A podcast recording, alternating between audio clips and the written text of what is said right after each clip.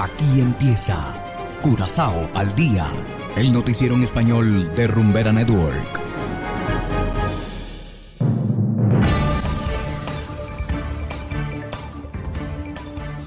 Muy buenas tardes, estimados oyentes de Rumbera Network 107.9 FM.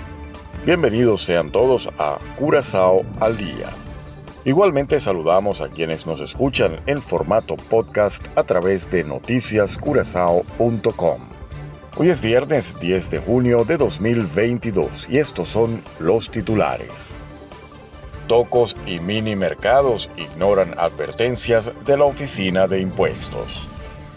Espectacular participación de la Guardia Costera y el Departamento de Defensa en Velas Latinoamérica 2022 lluvia de champaña para los estudiantes del último año de secundaria. Y en internacionales, exigen liberación de jóvenes opositores detenidos en Venezuela. Esto es Curazao al Día con Ángel Van Delden.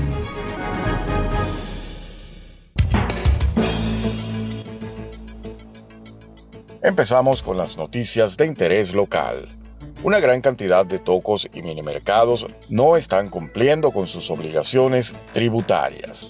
Así lo indica el informe mensual de la Oficina de Auditoría Tributaria publicado ayer. La mayoría de las advertencias se dan dentro de este grupo, dado que el 95% no cumple con sus obligaciones tributarias.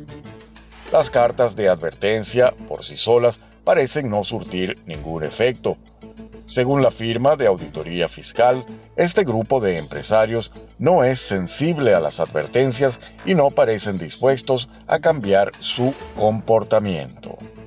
Y continuando con las noticias, la Guardia Costera y el Ministerio de Defensa han programado interesantes actividades para la comunidad en el marco del evento Velas Latinoamérica 2022 Hoy viernes y mañana sábado se llevarán a cabo varias demostraciones a partir de la una de la tarde.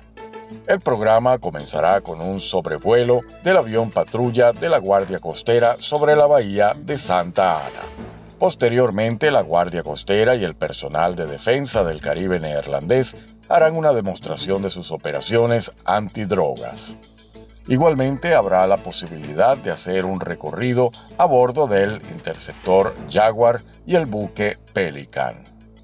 El público en general será bienvenido a Motet Werf en otra banda para ver los demás barcos de la Armada holandesa y desde luego los veleros participantes en este gran evento. Y seguimos con las noticias. Ayer la mayoría de los estudiantes del último año de secundaria recibieron sus calificaciones. Estas calificaciones son las que indican si aprobaron o no el año escolar. Esto afecta a casi 2.000 estudiantes de 22 escuelas VSBO, Jabo y O. Como ya es tradición, los estudiantes y sus familiares abrieron las botellas de champaña tras conocer los resultados.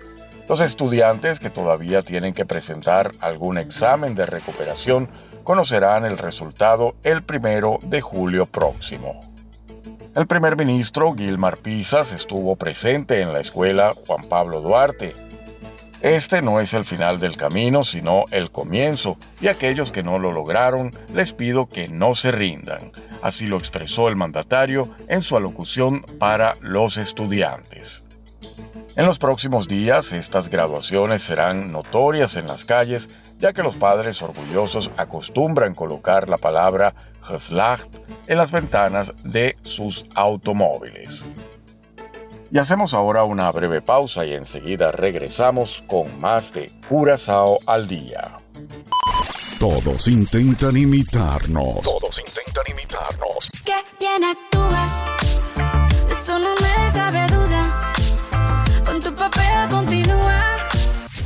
no lo pueden lograr.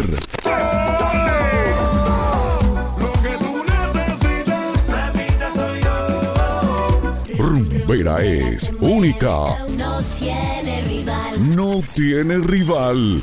Ni lo intenten. Jamás nos llegan. Continuamos ahora en el ámbito internacional. Defensores de derechos humanos exigen la liberación de jóvenes opositores detenidos esta semana tras una manifestación pacífica en Venezuela. Desde Caracas nos informa la corresponsal de La Voz de América, Carolina Alcalde. La detención de nueve jóvenes el martes al término de una manifestación pacífica para rendir homenaje a un joven que murió durante las manifestaciones antigubernamentales de 2017 ha generado la condena de diversos sectores de la sociedad venezolana. Cinco de los jóvenes fueron liberados, pero cuatro de ellos, todos militantes del partido político Voluntad Popular liderado por Leopoldo López, aún siguen detenidos. Sus familiares pudieron conocer que se encuentran en uno de los centros de la Dirección General de Contrainteligencia Militar. Más temprano, Jesús Mendoza, dirigente estudiantil de la Universidad Central de Venezuela, había denunciado que se encontraban forzosamente desaparecidos. Hoy la exigencia de la Federación de Centros Universitarios es clara. Saber primero dónde están, saber si se les va a respetar el debido proceso y que sean liberados ya de manera inmediata, porque no han hecho absolutamente nada. Y todo, absolutamente todo lo que le pase a estos jóvenes es responsabilidad del Estado venezolano. Gustavo Duque, alcalde del municipio del este de Caracas, en donde ocurrieron los hechos, dijo que los jóvenes fueron detenidos para recibir una charla formativa, tras escribir consignas en paredes donde se llevaba a cabo una obra artística, pero posteriormente fueron tomados en custodia por el Grupo de Operaciones Especiales de la Policía Nacional Bolivariana. El alcalde subrayó que los jóvenes cometieron una falta, pero no un delito, por lo que exigió su inmediata liberación. La organización no gubernamental Coalición por los Derechos Humanos solicitó a la Comisión Interamericana de Derechos Humanos medidas cautelares para los activistas políticos detenidos. Carolina Alcalde, Voz de América, Caracas. Y de esta manera, estimados oyentes, llegamos al final de Curazao al Día. No olviden que están invitados a descargar la aplicación Noticias Curazao disponible totalmente gratis desde Google Play Store. Trabajamos para ustedes Saberio Ortega en el control técnico y ante los micrófonos Ángel Van Delden. Tengan todos una feliz tarde y será hasta la próxima semana. Aquí termina Corazao al Día, el noticiero en español de Rumbera Network, 107.9 FM.